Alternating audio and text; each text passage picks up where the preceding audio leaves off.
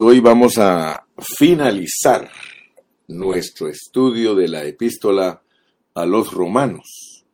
Este es el último mensaje de la epístola a los romanos y Dios nos permitió predicar 88 mensajes. 88, ah, casi todos de una hora, o sea que invertimos 88 horas estudiando romanos y yo creo que cada uno de nosotros se familiarizó con romanos. Siendo este el último mensaje que doy de romanos, quiero decirles que durante todo este estudio descubrimos eh, que Romanos no es suficiente predicarlo en 88 mensajes. Podríamos dar 200, 300 mensajes, qué sé yo. Lo que sí les puedo decir es que Romanos es una epístola inagotable. A lo largo de Romanos cubrimos todo lo importante del Evangelio de Dios. Y a modo de resumen, podríamos decir que el mensaje de Romanos cubre cinco palabras. Pecadores, hijos, miembros, el cuerpo y las iglesias. O sea que el tema o pensamiento central es el siguiente. Dios hace de pecadores sus hijos para que como miembros vivos constituyan el cuerpo universal de Cristo, el cual es expresado a través de las iglesias locales. Al comienzo de esta epístola, nosotros nos damos cuenta que el Espíritu Santo a través de Pablo pone al descubierto la verdad de la condición humana, caída.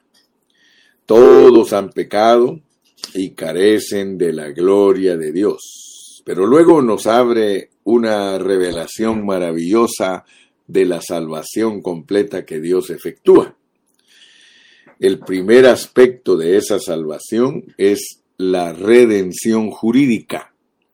Y el segundo aspecto, conforme a Romanos 5, 10, consiste en que mucho más, estando reconciliados, seremos salvos por su vida. Ahora, yo que, quiero, mis amados hermanos, que estos términos no sean como una repetición de algo hueco, sino que conscientes de lo que estamos hablando, entendamos lo que significa ser salvos por su vida o ser salvos en su vida. Porque resulta que después de que Dios nos reconcilia, Él nos da su vida. Y por eso estamos en ese proceso de ser constituidos hijos de Dios. Por tanto, es necesario crecer y madurar en la vida divina, a fin de ser los miembros del cuerpo de Cristo que describe el capítulo 12. Este cuerpo universal de Cristo es único y está expresado a través de muchas iglesias genuinas en, en toda la tierra. El mensaje completo de Romanos no solo incluye la justificación, sino que también nos enseña el Evangelio de Dios.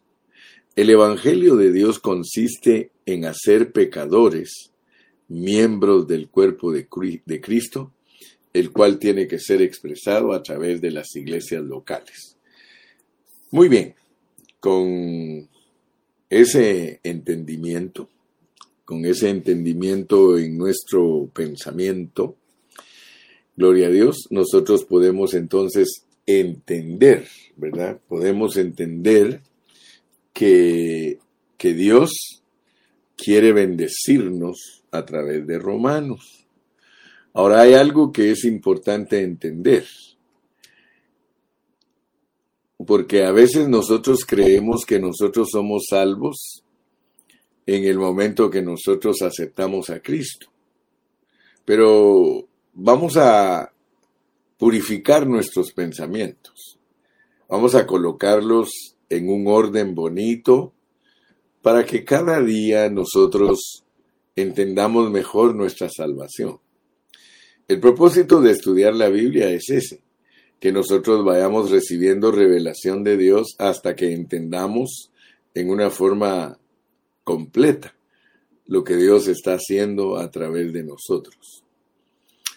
En la eternidad, le decimos eternidad pasada porque enfocamos muchas cosas en la eternidad futura. Para nosotros la eternidad pasada es en la preexistencia, antes de que Dios fundara el mundo, antes de que Dios creara todas las cosas visibles, porque así lo enseña la Biblia, que nosotros fuimos escogidos y predestinados desde antes de la fundación del mundo. Entonces vamos a entender lo que Dios efectúa antes de la fundación del mundo y lo que Dios efectúa en el tiempo. Escuchen bien, Dios trabaja con nosotros en tres etapas. Dios trabaja con nosotros en la eternidad pasada, fuera del tiempo. Pero Dios trabaja con nosotros en el tiempo y cuando nos manifestemos, Él va a trabajar en nosotros en la eternidad futura. Así que nosotros tenemos que alcanzar a ver esas cosas porque muchos cristianos creen que su salvación comienza cuando levantan la mano o cuando dicen yo acepto a Cristo. Para entender bien cómo funciona el asunto, nosotros tenemos que entender que en la eternidad pasada fuimos salvos, ahí nos marcaron y tenemos que entender que cuando ya nacimos aquí, el Señor empieza a tener sus tratos con nosotros, pero, pero basado en lo que Él decidió en la eternidad pasada. Por eso Romanos y especialmente el capítulo 8, que es el corazón de Romanos y que debemos de entenderlo bien. Por eso en el último mensaje hablamos de estar en el espíritu, de ejercitar el espíritu, porque si no hacemos eso, nosotros no vamos a poder ver que, que estamos en el espíritu para experimentar la obra del Espíritu. Estamos en el Espíritu para experimentar la obra del Espíritu. Recuérdense que ayer estuve enfatizando de que confesemos, que declaremos que estamos en el Espíritu. Y nos debe de llamar la atención porque dice el capítulo 8 y versículo 9, mas vosotros no vivís según la carne, sino según el Espíritu, si es que el Espíritu de Dios mora en vosotros. Y si alguno no tiene el Espíritu de Cristo, no es de él. Acuérdense que Romanos en el capítulo 8 nos habla en el versículo 28, en el 29 dice, porque a los que antes conoció también los predestinó. Entonces, hay una declaración muy clara en el capítulo 8 que los que no son de Cristo no tienen el Espíritu de Cristo. Dice, si alguno no tiene el Espíritu de Cristo, no es de él. Y aquí mismo en el capítulo 9, 10 y 11 nos muestra cómo es el escoger y predestinar. Entonces es bien importante que entendamos que nosotros, nosotros no comenzamos a ser salvos cuando nosotros aceptamos a Cristo. Cuando nosotros aceptamos a Cristo, el Espíritu Santo entra en nosotros. El Espíritu Santo entra en nuestro espíritu. Por eso, miren cómo dice aquí en Efesios. Eh, Efesios nos ayuda a entender cómo es que nosotros venimos en el tiempo, venimos a Dios. Entonces, sí es correcto decir que cuando nosotros creímos, el Espíritu Santo vino a nosotros. Mira, en Efesios 1, 13 dice, en él también vosotros, habiendo oído la palabra de verdad, el Evangelio de vuestra salvación, y habiendo creído en él, fuisteis sellados con el Espíritu Santo de la promesa, que es el enganche de nuestra herencia hasta la redención de la posesión adquirida para alabanza de su gloria. O sea que Dios, por medio de su palabra y usando a Pablo, nos muestra que nuestra salvación es un proceso. Y vaya si no es un proceso que comienza con el escoger y el predestinar fuera del tiempo. Pero ya en el tiempo nosotros oímos el mensaje y como fuimos escogidos y predestinados, nos da el Espíritu. Ese Espíritu no se lo da a los mundanos. Ese Espíritu no se lo da a ninguna persona que Él no haya escogido y predestinado antes de la fundación del mundo.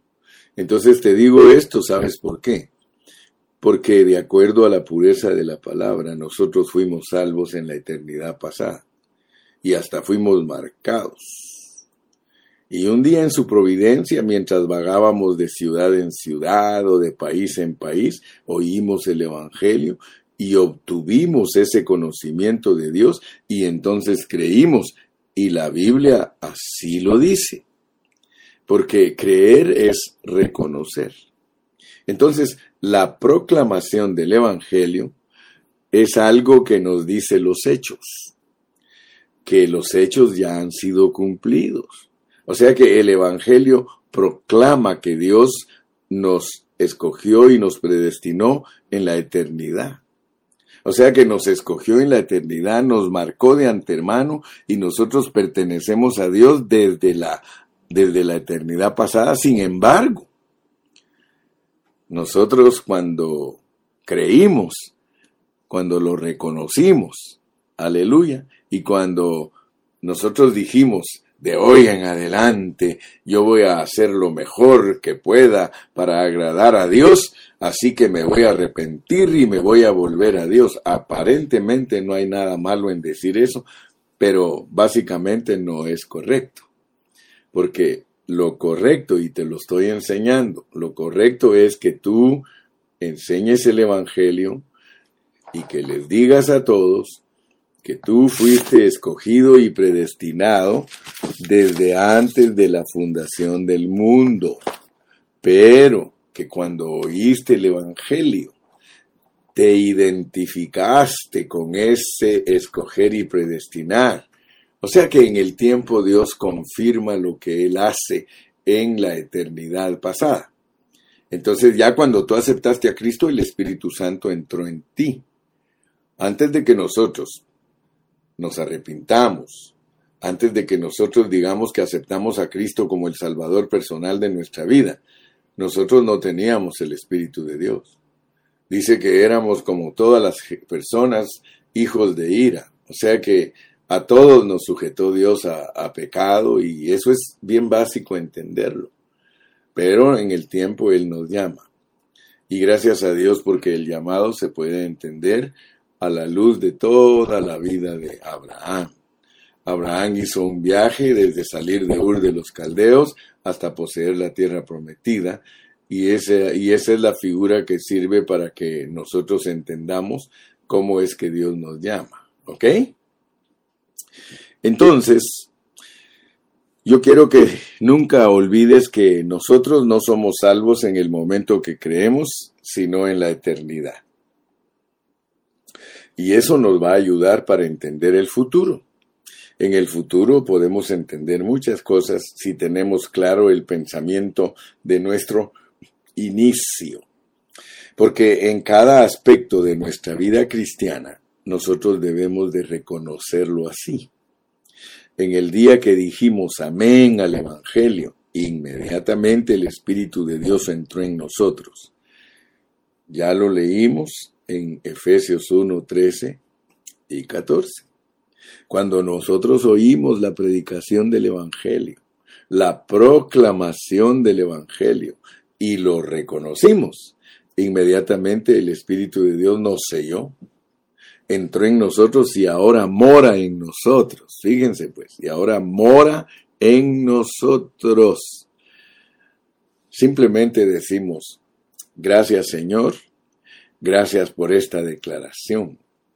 Ayer les expliqué que la palabra es una declaración y que todo lo que nosotros confesemos tenemos que hacerlo basado en la palabra.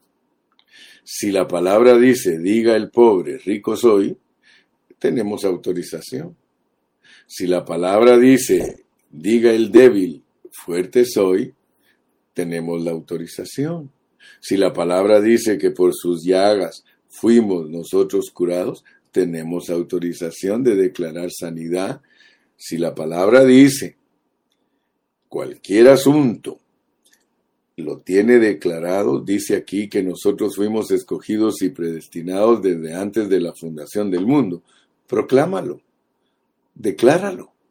Tú puedes decir, yo soy salvo desde la eternidad pasada.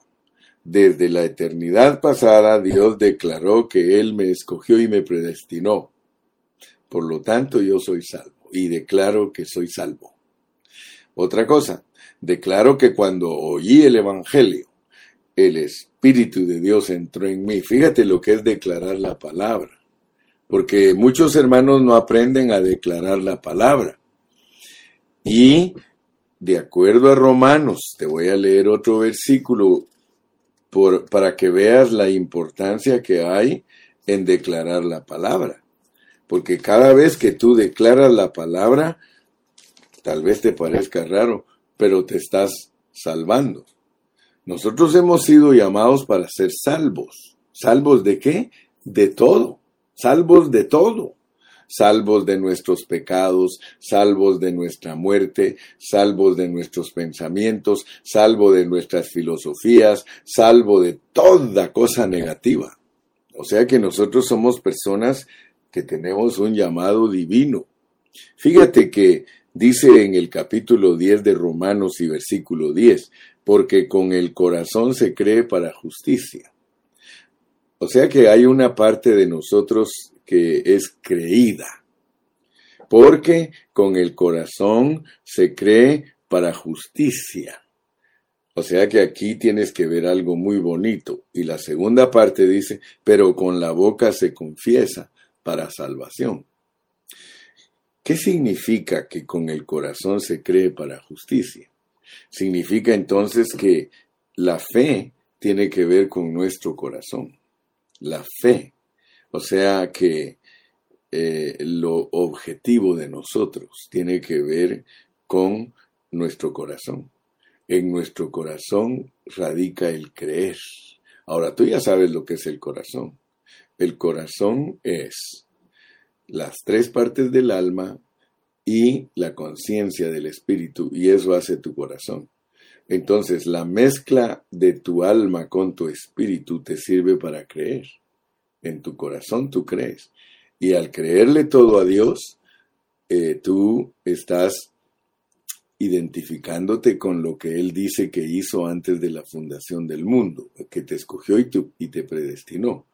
Por medio de tu fe tú te identificas con eso, pero eso salió de tu corazón. Sin embargo, la boca, la boca es otro asunto. Mira, la boca confiesa para salvación. Ahora, tienes que saber de dónde o en dónde se origina tu hablar. ¿De dónde es que salen tus palabras? Claro está que tiene que ver con el cerebro, ¿verdad? Pero quiero que veas que la función, o se podría decir que el corazón en acción es nuestro hablar porque dice que de la abundancia del corazón habla la boca. Entonces yo lo que quiero es que tú veas que Romanos 10:10 te explica que el creer es algo objetivo, mientras que el ser salvos es algo subjetivo, porque cuando hablas te salvas. Sin embargo, para ser justificado no tienes que hablar. Con el corazón tú crees todo lo que Dios declara, que Cristo murió en la cruz, que Él te escogió y te predestinó, que al oír el Evangelio tú vienes a los caminos de Dios. Todo eso es objetivo. Y eso lo crees en tu corazón.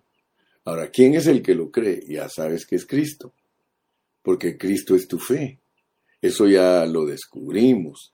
Entonces, esto es maravilloso porque la preeminencia, la honra y la gloria se la tienes que dar a Cristo en totalidad para que tú puedas ser una persona bibliocéntrica y cristocéntrica.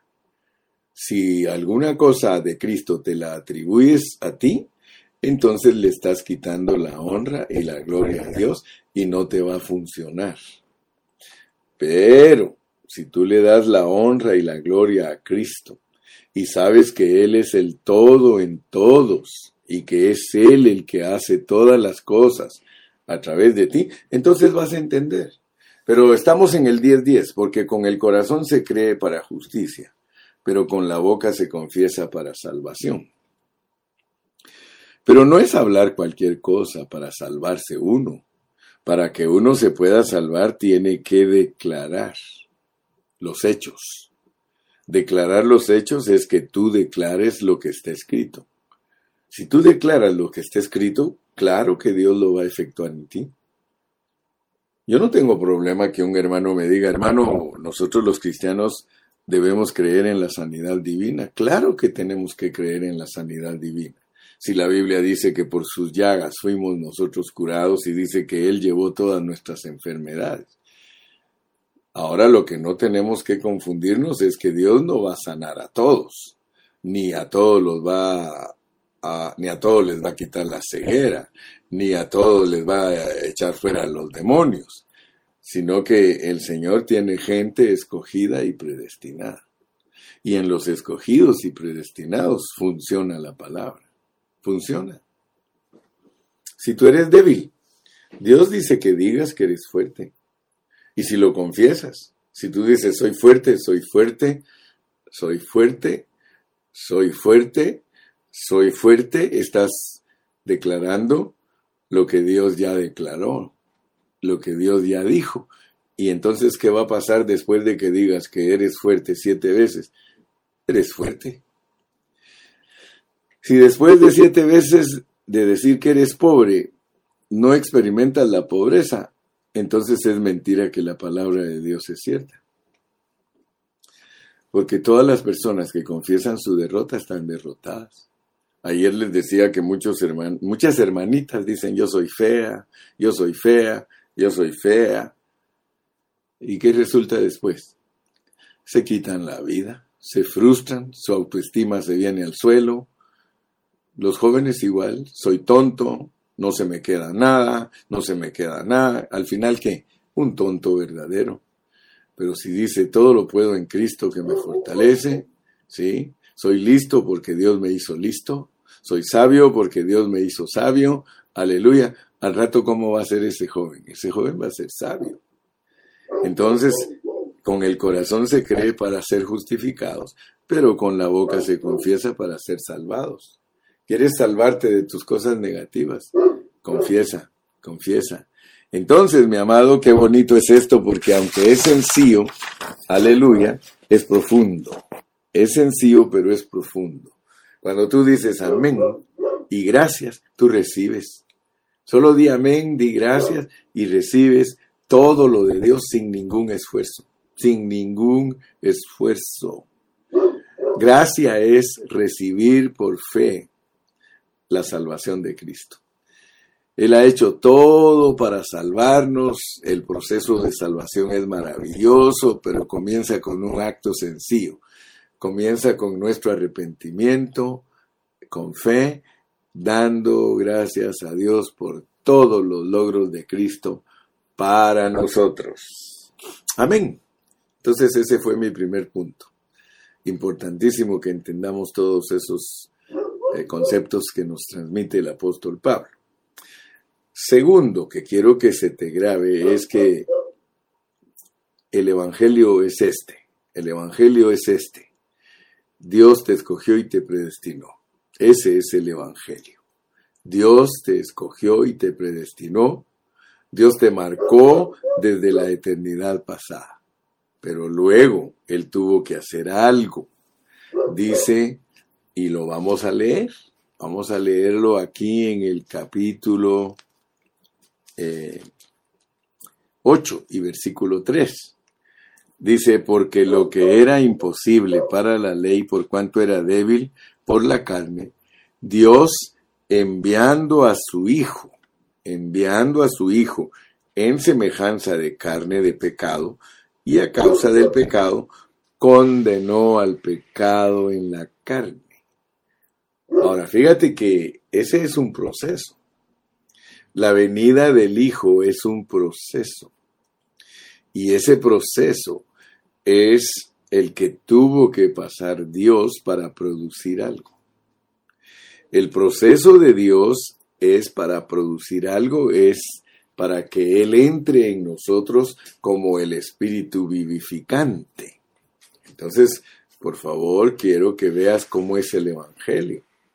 El Evangelio es que Dios te escogió y te predestinó y te marcó desde antes de la fundación del mundo, pero luego Él envió a su Hijo. Este es el Evangelio. El Evangelio es escoger, predestinar, enviar a su Hijo, llamarnos, que entre el Espíritu en nosotros. Y cuando nosotros oímos todas esas declaraciones, todas esas son las buenas nuevas. Aleluya. La, las reconocemos y las declaramos, amén, inmediatamente el Espíritu vivificante entra en nosotros y desde entonces comienza a morar en nosotros. Comienza a morar en nosotros y nosotros estamos en el Espíritu. Entonces recuérdate que esto es maravilloso porque para que tú confieses que estás en el Espíritu y que no estás en la carne, estás diciendo que ahora ya Cristo vive en ti. De verdad, esto es maravilloso, vamos a volverlo a leer. Mas vosotros no, no vivís según la carne. Nosotros ya no vivimos según la carne, hermano, pero tienes que creerlo, porque de lo contrario vas a continuar viviendo en la carne. Si la Biblia te dice que tú ya no vives según la carne, confiésalo, decláralo. Yo ya no vivo según la carne. El diablo te quiere acusar. El diablo te quiere decir todos los días, tú eres carnal, tú eres carnal, tú eres carnal. Allá tú, si no invocas el nombre del Señor, porque el invocar el nombre del Señor te hace salvo. Mira qué lindo es esto. Invocar el nombre del Señor te hace salvo. Te quita de esos pensamientos. Cada vez que tú dices, Señor Jesús, yo me refugio en ti, soy salvo, tú moras en mí, yo no vivo según la carne. Hermano, estás declarando lo que Dios te enseña. Y al declarar lo que Dios nos enseña, nosotros somos liberados. Pero tenemos que hablarlo, porque con la boca se confiesa para salvación. Nunca te quedes callado si estás sufriendo, si estás pasando por tentaciones, si estás pasando por cosas negativas. Nunca te quedes callado, mi hermano. En el, en el, en el quedarte callado está tu derrota. Tienes que hablar la palabra. ¿Por qué crees que Dios dice, abre tu boca, yo la llenaré? Abre tu boca, yo la llenaré. O sea que, hermano, en realidad estos son aspectos sencillos, pero a veces no los practicamos y a veces sabemos de sabemos cosas profundas de la Biblia y lo que es sencillo nosotros no lo practicamos. Quiero que por favor en esta mañana se te quede que con la boca se confiesa para salvación y que estamos en el Espíritu y que el Espíritu mora en nosotros y que nosotros estamos en Cristo. Por favor, confiésalo, confiésalo, confiésalo. Esa es la victoria de nosotros, estar confesando lo que nosotros somos. Hermano, el Evangelio es una declaración y nosotros tenemos que proclamarla. El Evangelio es una declaración y nosotros tenemos que proclamarla. El Espíritu de Dios mora en mí y yo estoy en el Espíritu. Y si somos tales personas que hablan por fe, ¿quién nos podrá derrotar, hermano? ¿Quién nos podrá derrotar? Si este es el Evangelio de Cristo, el Evangelio de Dios. Mira, estar en el Espíritu es olvidarse de todo, todo, todo, todo, todo, todo. Mas vosotros no estáis en la carne. Eso es suficiente, hermano. Nosotros no estamos en la carne. Debemos leer y leer y leer Romanos y, vamos a recibir mucha revelación. De hecho, hermano, después de 88 horas de estar confesando lo que dice Romanos, yo creo que tú ya entendiste que estás en el Espíritu. Estamos en el Espíritu. Y si somos tales personas que hablan por fe, no seremos derrotados. Estar en el Espíritu es olvidarse entonces de todo. Mira, debemos leer y leer recibir esa revelación. Yo estoy en el Espíritu y el Espíritu es un Espíritu mezclado. Cuando se habla de, de yo estoy en el Espíritu, te estás refiriendo a que estás en el Espíritu mezclado, porque el que se une al Señor, mira cómo dice 1 Corintios 6, 17, dice el que se une al Señor, un espíritu es con él. Entonces nosotros tenemos que estar conscientes que nosotros estamos en el Espíritu. Pero entiende por favor mi concepto o el concepto que es bíblico. Estar en el Espíritu es estar en el Espíritu de Dios y a la vez estar en el Espíritu humano. Es un espíritu mezclado.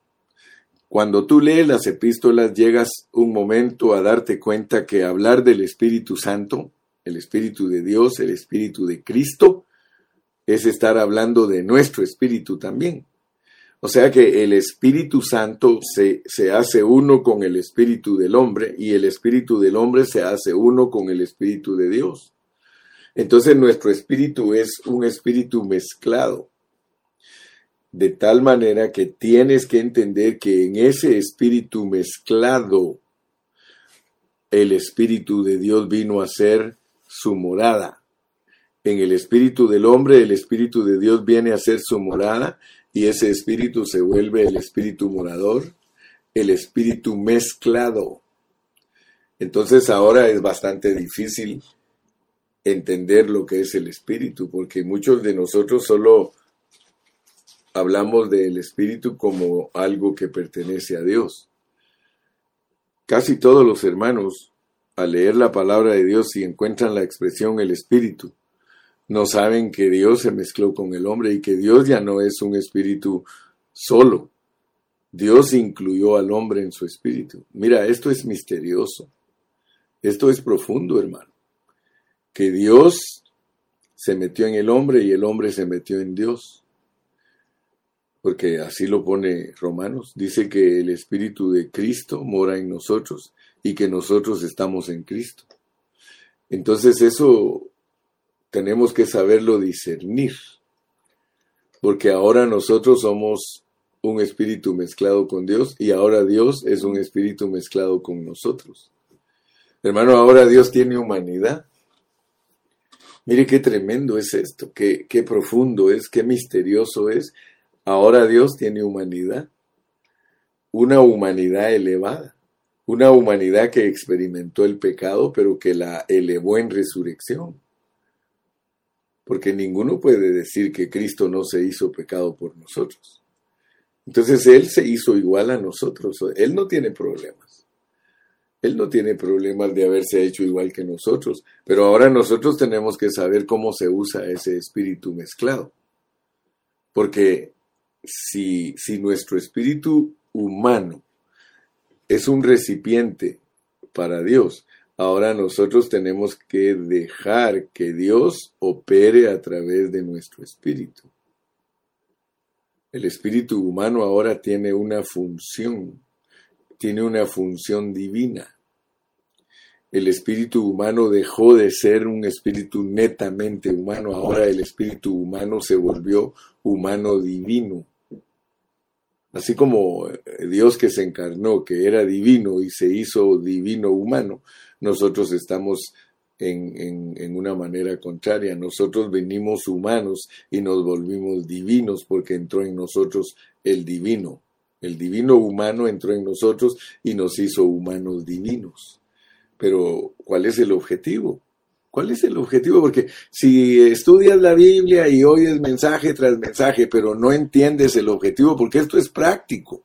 Esto no es doctrina, ni es una filosofía humana, ni son inventos del hombre. Esto lo planificó Dios desde antes de la fundación del mundo. Esto lo planificó Dios para llevar a cabo su propósito divino, pero puede ser que tú no estés participando del propósito divino porque no disiernes estos asuntos. Esto hay que discernirlo.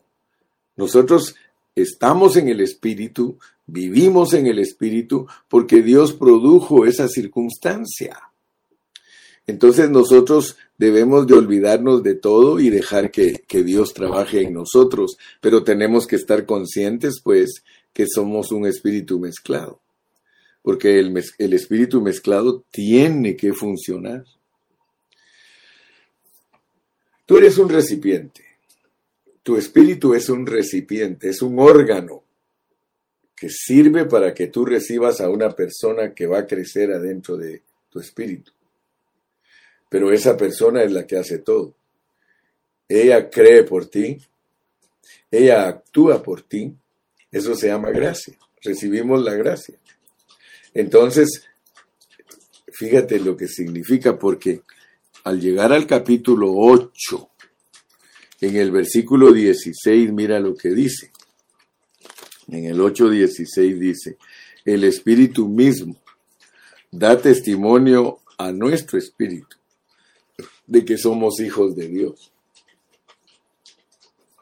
O sea que el Espíritu de Dios, el Espíritu de Dios, dentro de nosotros, le da testimonio a nuestro Espíritu de que nosotros somos hijos de Dios. ¿Te recuerdas que cuando estuvimos hablando de la fe, nosotros hablamos que Cristo es nuestra fe? porque claro, dice que en Gálatas capítulo 2 y versículo 20 dice Pablo, con Cristo estoy juntamente crucificado. Y ya no vivo yo, mas vive Cristo en mí. Y lo que ahora vivo en la fe del Hijo, la fe del Hijo de Dios. O sea que el Hijo al entrar en nosotros se vuelve todo lo que nosotros necesitamos. Él es nuestra fe. Pero ahora veamos algo bien profundo que estuvimos tocando ayer. Dice en el capítulo número 8 de Romanos y versículo 26, y de igual manera el Espíritu nos ayuda en nuestra debilidad. Pues que hemos de pedir como conviene, no lo sabemos. Pero el Espíritu mismo intercede por nosotros con gemidos indecibles. Yo quiero que notes que así como el Señor es tu fe, Cristo es tu fe, Cristo es también tu oración. Interceder es orar, interceder es estar participando como mediador. Entonces, quiero que veas que Dios, Dios dice que intercede por nosotros. Cuando hablamos de gemidos indecibles, como dijimos ayer, es Cristo gimiendo dentro de ti, gimiendo, intercediendo. Y fíjate, pues, no estamos hablando de la intercesión del cielo, porque esa también está aquí. O sea que nosotros no solo tenemos intercesor en el trono, mira, dice en el en el versículo 34, ¿quién es el que condenará? Cristo es el que murió, más aún el que también resucitó, el que además está a la diestra de Dios, además está en la diestra de Dios intercediendo por nosotros. Yo no sé si tú habías notado que el Espíritu de Dios tiene parte económica y parte esencial, y que nosotros somos personas súper bendecidas, porque nosotros no solamente tenemos intercesor económico, sino que también tenemos intercesor esencial. Por un lado tenemos en el trono a Cristo y ahí en el trono está intercediendo por nosotros. Pero ¿qué te parece que en tu espíritu también están intercediendo por ti? ¡Wow, hermano! hermano, yo no sé si habías visto la dualidad de la intercesión. La dualidad de la intercesión es que Cristo dentro de ti con gemidos indecibles, con gemidos indecibles. ¿Te puedes imaginar a Cristo llorando? ¿Te puedes imaginar a Cristo gimiendo dentro de ti? Ahora, si, si tu boca, si tu boca no lo expresa, no hay forma de salvarte. Yo antes no entendía, hermano, cómo es que se puede producir en nosotros lo glorioso. Porque fíjate que aquí dice en el versículo 21, porque también la creación misma será libertada de la esclavitud de corrupción a la libertad gloriosa de los hijos de Dios. Dios quiere libertarnos a nosotros. Hay una libertad gloriosa que se debe de manifestar en nosotros. Dice, porque sabemos que toda la creación gime a una y a una sola está con dolores de parto hasta ahora la creación. Imagínate, la creación abarca todo. Ángeles, arcángeles, querubines, serafines, los montes, los árboles, los pájaros, toda la creación dice que gime. Gime. Yo no sé si tú alguna vez has oído gemir a la creación pero el hermano que hizo ese canto, eh, ese canto precioso de que sacó los sonidos de las ballenas, sacó los sonidos aún de los volcanes, él, él descubrió que todo está gimiendo, que todo está gimiendo, hermano, esperando la manifestación de la libertad gloriosa de los hijos de Dios, hermano. ¿cuál es la libertad gloriosa de los hijos de Dios? Si solo creemos que es la resurrección, la resurrección en sí, estamos muy cortos de información. Porque el Señor Jesucristo antes de resucitar ya era glorioso. Si tú lees en el Evangelio de Juan, ahí dice que aquel verbo se hizo carne y habitó entre nosotros y vimos su gloria. En realidad, cuando hablamos de la libertad gloriosa de los hijos de Dios, estamos hablando de gente que exprese a Dios. Fíjate que lo que está esperando toda la creación, que nosotros expresemos a Cristo totalmente. Y cuando ya lo expresemos totalmente, va a venir una consumación. Va a venir la consumación de glorificar nuestros cuerpos porque ya estamos en la capacidad de ser glorificados. ¿Te recuerdas que cuando el hombre cayó, Allá en Génesis está. Cuando él cayó y comió del bien y el mal, dijo Dios, cierren el camino para el árbol de la vida, porque si él come del árbol de la vida así, después de haber comido el bien y el mal, se queda para siempre, se queda para siempre con el bien y el mal. No sé si relacionas tú esos asuntos, no sé si los logras entender que el hombre después de que comió el bien y el mal no podía comer directamente el árbol de la vida porque se iba a quedar con el bien y el mal para siempre. Entonces, ¿qué hizo Dios? ¿Qué hizo Dios? Prohibió, prohibió que se comiera el árbol, poniendo al querubín la espada y, las, y, la, y el fuego. O sea que puso la ley, puso la ley y la ley es la que nos debe de ayudar a entender por qué no se puede comer Cristo. ¿Por qué no se puede comer el árbol después de haber comido? Fíjate que Dios nos podría dejar comer sin aceptar a Cristo, sin reconocer a Cristo. Él, si Él quisiera, nos dejara comer el árbol, pero ¿qué sucedería? Sucedería que nos quedamos como el bien y el mal eternamente. Entonces, ¿qué tiene que hacer Dios? Tiene que cerrar el camino y, y pide requisitos justos porque el hombre no puede adquirir la vida si no es un obediente, si no es obediente, no puede. Y el hombre con el bien y el mal es desobediente. La ley produce gente desobediente, la ley produce esclavos, dice la Biblia. La ley produce gente que no se, puede justificar ante Dios. Entonces, por eso tiene que Dios mismo encarnarse y cumplir la ley y, cumplir todos los requisitos para que Dios nos perdone a todos. Y entonces nos deja comer el árbol de la vida. Ahora, qué tremendo, ¿verdad? Porque ahora tú puedes comer del árbol de la vida aún siendo una persona caída. Entonces eso podemos explicarlo bajo otro contexto. Pero mi punto importante que quiero que veas hoy es que nosotros somos personas siendo un solo espíritu con Dios. Ahora Dios está en nosotros. Y esto no es doctrina, esto es experiencia. Solo en el espíritu nosotros somos capaces de hacer todo lo que Dios se ha propuesto. Recuerden, la clave para ser los que somos procesados y consumados es nuestro espíritu. Si nosotros queremos ser los procesados y llegar a la consumación, nosotros tenemos que estar en nuestro espíritu. Aleluya, gloria a Dios. Muy bien, ya estoy para terminar, entonces entro a mi tercer punto y punto final. Con esto concluyo el estudio de Romanos. Hermanos, tenemos que entender que el espíritu en nosotros es el espíritu morador.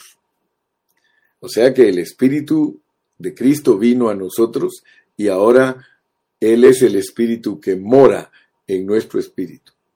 Pero aparte de morar en nosotros, Él imparte su vida. Al impartir su vida, nos está dando todas las cosas positivas de Dios. Qué glorioso, hermano, que no solo nos da cosas positivas, sino que mata lo negativo. Mira, es, tiene una propiedad la vida de Dios que mata lo negativo.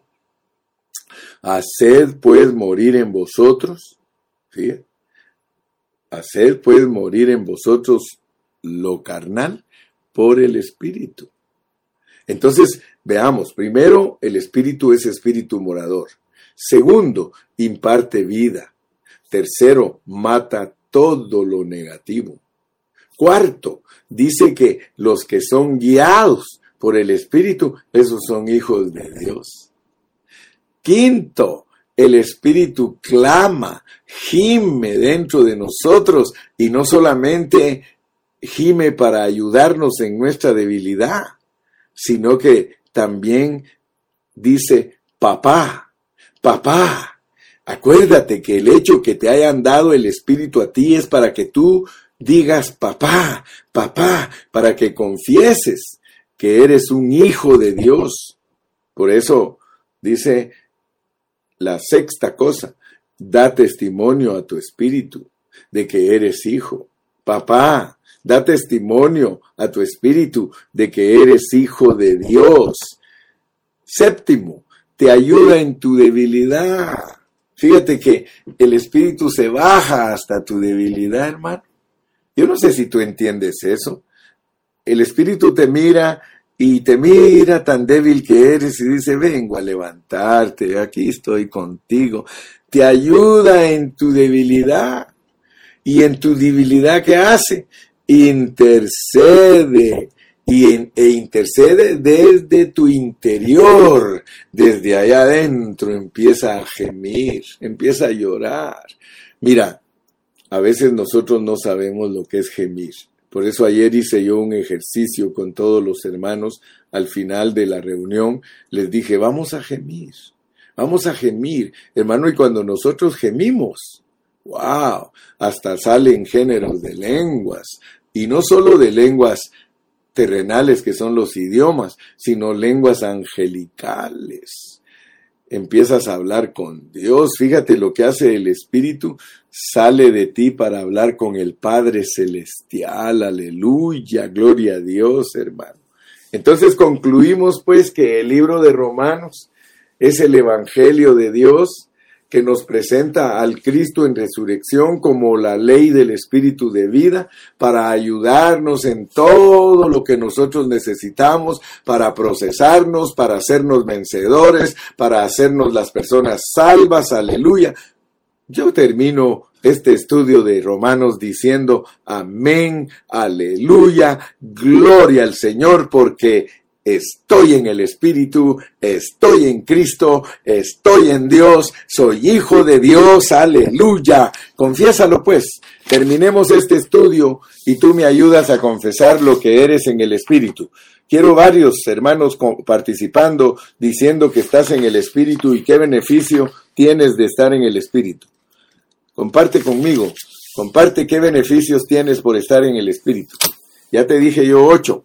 Si quieres repetirlos, repítelos. Pero despídete gozoso diciendo, yo tengo esto por el Espíritu, yo tengo aquello por el Espíritu. Aleluya.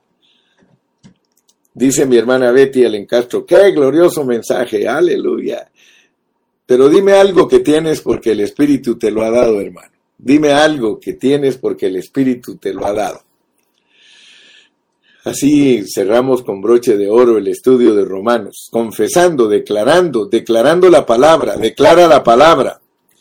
Declara lo que la palabra te deja saber. Dice Lalito, punto muy importante, Dios como el Espíritu morador dentro de nosotros nos imparte las riquezas de Dios en nosotros, mata lo negativo en nosotros, nos guía, clama por nosotros, da testimonio a nuestro espíritu. Abba Padre, nos ayuda en nuestra debilidad.